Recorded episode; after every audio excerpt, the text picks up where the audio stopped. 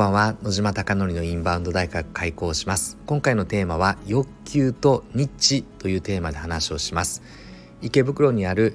焼肉マフィアという焼肉屋は YouTube 講演家の鴨頭義人さんが経営をされているお店です。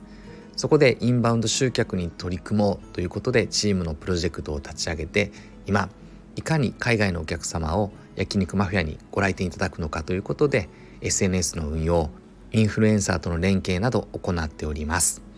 で今日話をしたかったことは以前も話をしましたが提供価値と欲求を合わせることが大事だと話をしました。具体的には提供価値というのは焼肉屋は焼肉美味しい肉を提供価値の一つとして持っていてそしてお客様が求める欲求は美味しいお肉が食べたいというような欲求です。なのでこのお客様の欲求と提供価値を合わせて動画投稿することで集客につながるという流れが起きます。で焼肉マフィアでは具体的に美味しい焼肉を食べたいというのをいかに映像でリールのショート動画でインスタグラムで TikTok で見せていくのかということを試行錯誤を繰り返しながら行っていました。なのでこれまでのテーマは顧客が美味しい肉を求めるからこそ肉投稿を中心にしようといったところまでは答えとして出てただ切りたての肉を写しててもなかなかあんまり反応しないなとか何がいいんだろうということで曲かなとかハッシュタグかなみたいな悩みだったのが最終的な結論は坂本拓也さんという店長が和食の料理職人で今半で修行をされていて神楽坂で2店舗経営もご自身でされてた方です。でその方の包丁さばきがとても素晴らしくて大間の大マグロの解体ショーのようにですねさーっと包丁が大きな塊に入ってそこからすごいスピードでお肉がさばかれていきます。本当にマグロの解体ショーのイメージをしていただくとまさに同じです。あの大きなものが焼肉になっていくというそこをリールというインスタグラムのショート動画で投稿したところわあ1万再生いった2万再生いった4万再生いったというようにどんどんどんどん再生回数が上がってきて最終的には10万回の再生視聴回数が取れるものが出てきました。なので上げていくとやっぱ1万超えのショート動画が出てきて流れ的には顧客お客様が求める美味しい肉を食べたいというイメージを拓也さんの肉磨きという先ほどイメージをしていただいたマグロの解体ショーのような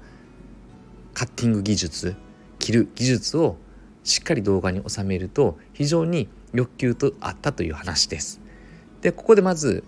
今日は2つ伝えたいなと思っておりまして1つ目はただ綺麗なサシが入った和牛を写すだけではダメだという話です。それはどの動画にも出てくるので基本的には他と同じ類似しているという話です。つまり他と同じということは見飽きてる見慣れてしまっているので見てくれないということで欲求が下がるということなので焼肉マフィアではニッチ他がやっていないこと他の焼肉屋が他の和牛の専門店が他のステーキ屋さんが他の鉄板焼き屋さんがやっていないことを見つけ出してその投稿をしてうまくいったという話です。ただここからが本当の本題になるのですがこれは欲求というのはやはり飽きるものであるという話です。どんなに強い欲求があっても繰り返し繰り返し繰り返し同じものを提供していたら慣れが来る飽きが来るというのが今日の大きなポイントです。つまり焼肉マフィアは今までお肉の肉磨きを中心に投稿さえしていればある程度の再生回数が確認できたもののここ最近の投稿はもう3,000とか4,000ぐらいしかいかなくなってきたので1万超えの動画は1ヶ月間ぐらい生まれていない状況です。そのためどうしなければならないかというまた次の壁にぶち当たったというのが今日の、え皆さんに共有したいある意味悩みであり問題点であるという話です。なのでここで伝えたいのは欲求とニッチは繰り返し起こることであり欲求を高めるために他と少しずらしたニッチな動画の投稿を行いでもそれがまた欲求が薄くなっていくにつれてまた違うニッチを見つけなければというのが今日のテーマになります。他と違う取り組みが見つかったと喜んでいたのもつかの間。やはり改めてですね常にどういうふうにすれば顧客がよだれを垂らすのか。うわ美味しそうって思っていただけるのかということを常に試行錯誤しながら結果が良かったからそのままずっと繰り返し行っていたことが一つ問題点だったなと思っております。なので焼肉マフィアは具体的に今日たぬきさんが焼肉マフィアに来ていただいたのでどんな投稿の仕方がどんな動画撮影の仕方がいいのかというのをいろはを聞きました。なのでおそらく明日以降にですね改善したものを投稿していく予定なのでまた皆さんにはこんな結果でしたよっていうことを共有できればなと思っております最後までご清聴いただきまして本当にいつもありがとうございます。あなたのお店がたくさんのお客様で溢れることを願ってそして焼肉マフィアが海外のお客様が